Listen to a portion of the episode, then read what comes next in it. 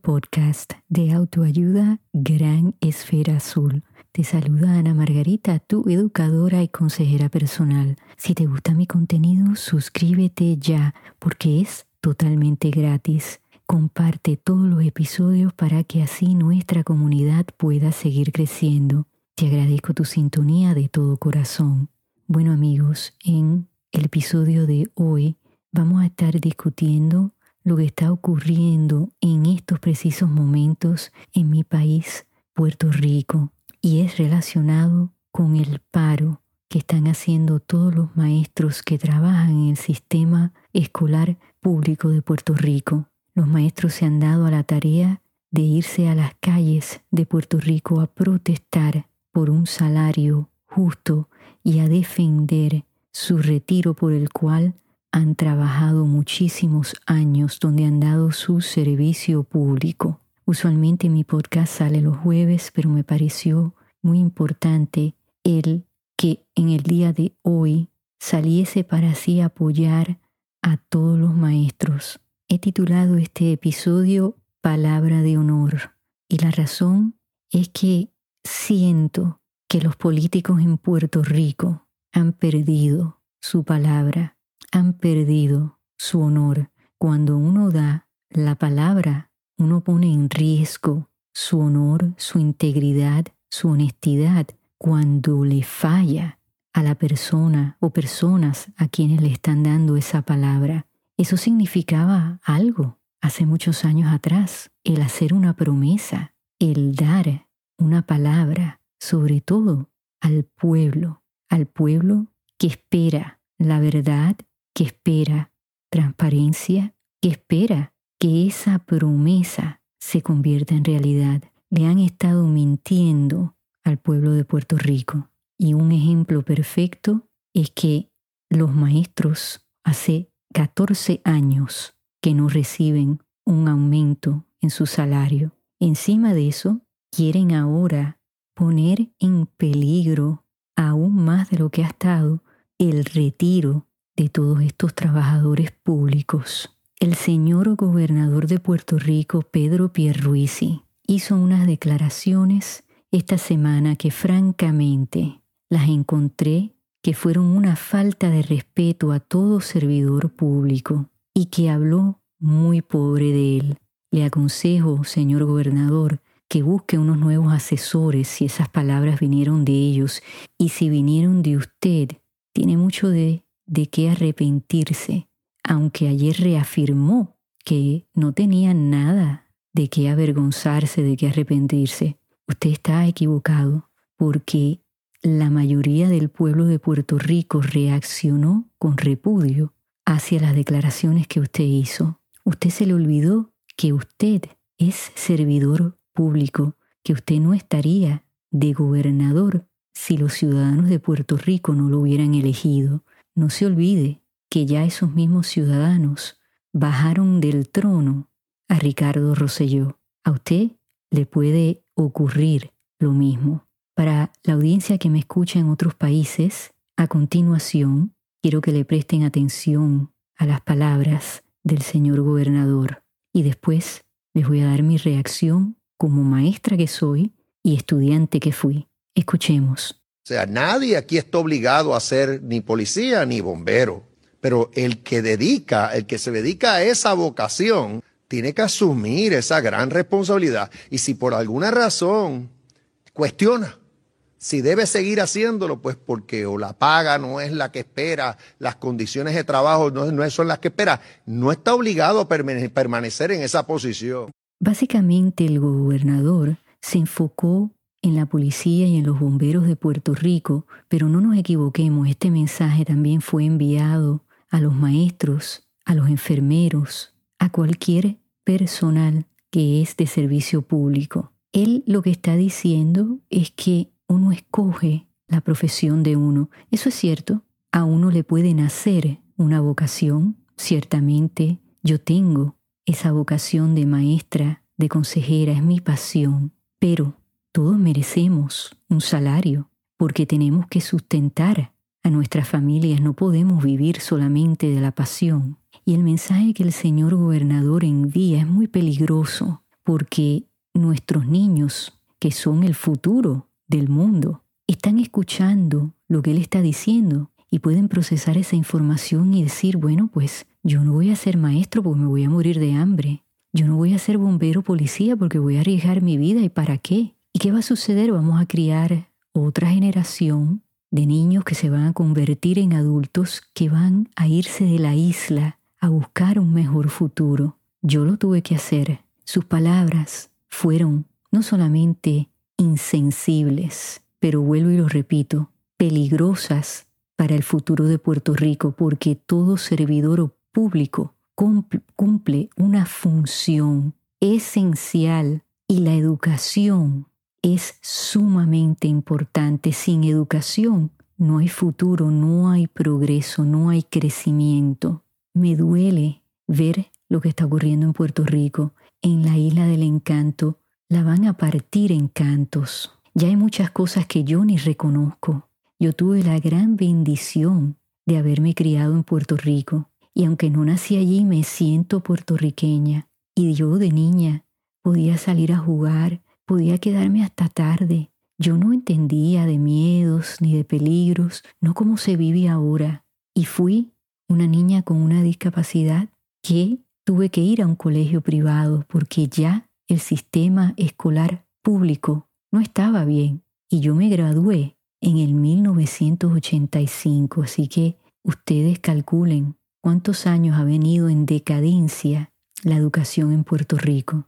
Señor gobernador, yo en total he estudiado 10 años, 4 años de bachillerato, 3 años de maestría, dos años para grados asociados y dos años de cursos a nivel doctoral. Y como yo, hay muchos maestros muy bien preparados que han tenido que tomar préstamos. Yo lo hice para poder cubrir mis estudios porque mi padre, que trabajó muchísimos años y se fajó bien duro, un inmigrante cubano, pagó lo que él pudo con tres hijos que estuvieron en la universidad al mismo tiempo y los tres con una discapacidad en la vista.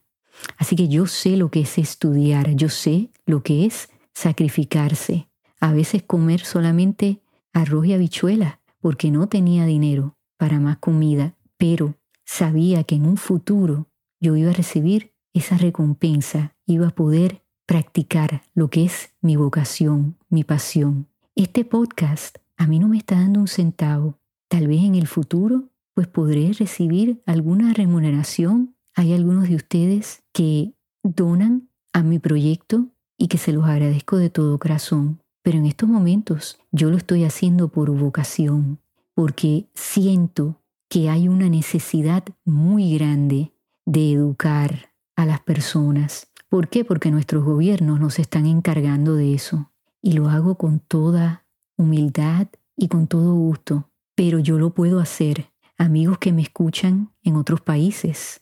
Los maestros en Puerto Rico no han recibido un aumento, como dije anteriormente, en 14 años. El salario que ellos llevan a sus casas mensualmente después de haberle rebajado los impuestos es más o menos de 1.400 dólares. Eso no alcanza para vivir, señor gobernador. Muchas veces solamente de renta uno paga mil dólares qué pasa con el carro, la gasolina, la comida, la electricidad, el agua, el cable, el internet, y hay que divertirse porque hay que despejar la mente. Pero usted, señor gobernador, y los mequetrefes que trabajan a su alrededor, no conocen de eso, ¿no? Y si lo conocen, que tal vez vivieron pobreza de niños o de jóvenes, se les olvidó. Porque usted no se preocupa si usted tiene comida en la nevera. Usted no se preocupa cómo usted va a llegar a un lugar si no tiene gasolina. No, no, usted tiene cocineros, gente que va y le hace la compra, tiene choferes, seguridad. O sea que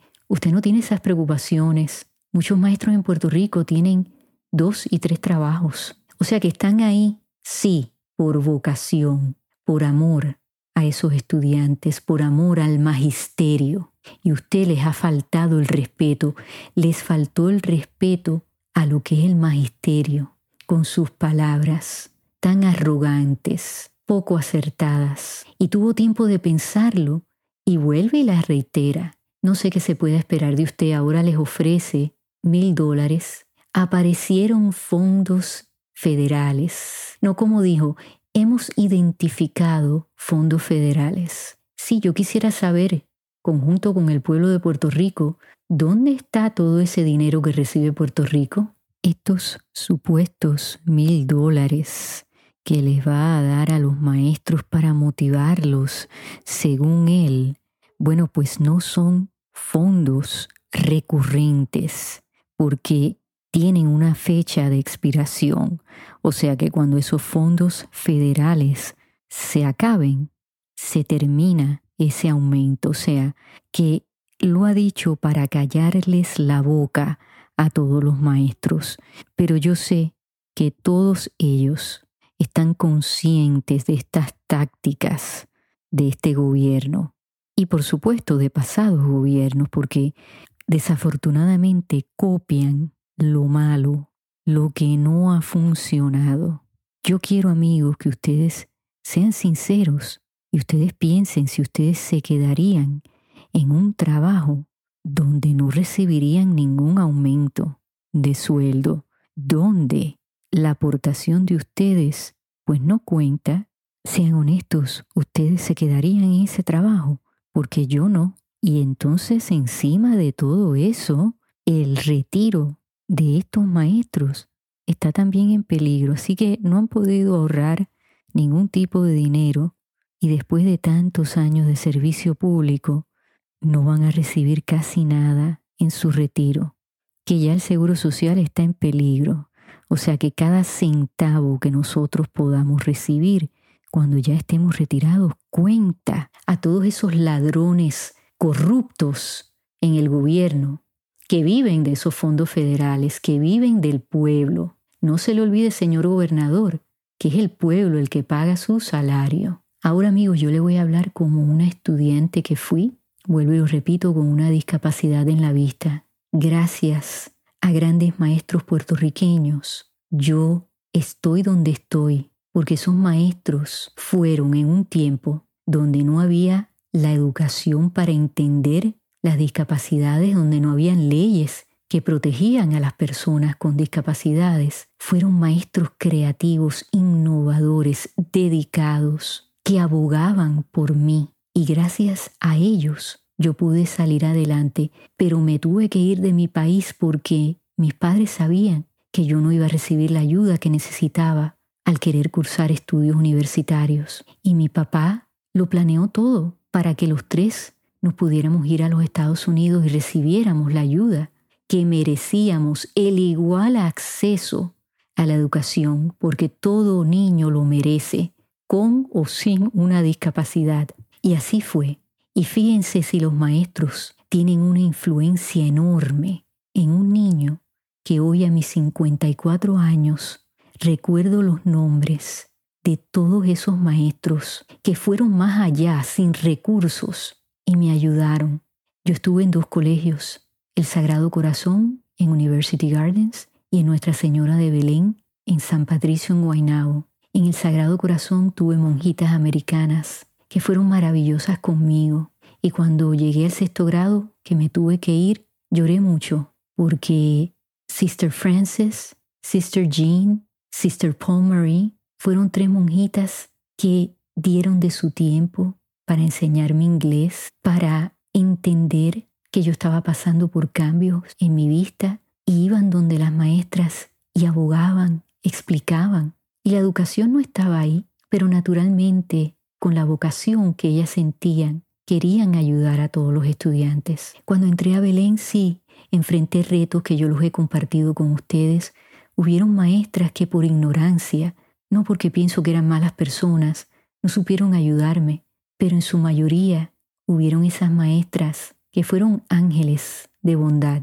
Mis hijas Car, maestra de español, que me enseñó trucos para yo poder poner acentos, porque yo no podía ver las palabras en los libros. Mi Filio, maestra de historia, que se dio cuenta que si me leía los exámenes, pues yo demostraba saber el material y podía sacar una buena nota.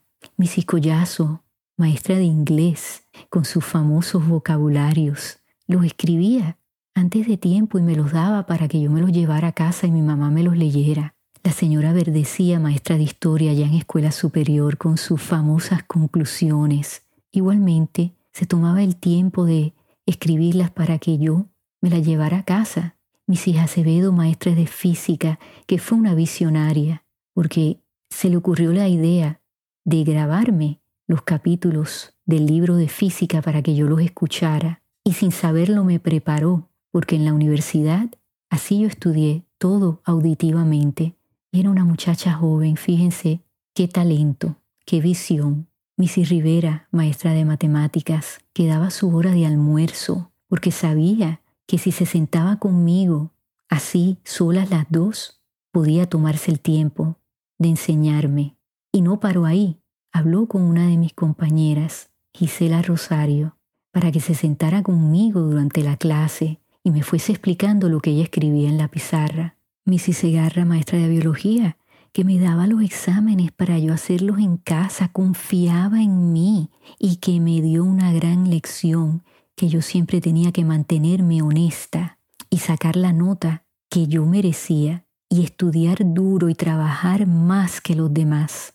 Y como todas ellas, hubieron muchas más que recuerdo todos sus nombres y todo lo que hicieron por mí. Así que con esto, que me escuche el pueblo de Puerto Rico, levantemos nuestras voces para apoyar a nuestros maestros. Los necesitamos y los necesitamos alertas, ilusionados, de ir a trabajar todos los días, que sientan que lo que están haciendo hacen una diferencia, porque sí la hacen y yo soy testimonio de eso. Hay que apoyarlos y a los gobernantes de Puerto Rico vergüenza les debería dar de no apoyar a los maestros, que a veces los estudiantes pasan más tiempo en las escuelas que con sus propios padres. Son trabajadores públicos esenciales para el crecimiento y el progreso de un país. Amigos, les agradezco la atención prestada. Por favor, compartan este episodio para apoyar a nuestros maestros alrededor de esta gran esfera. Que Dios les acompañe y hasta la semana que viene. Bye.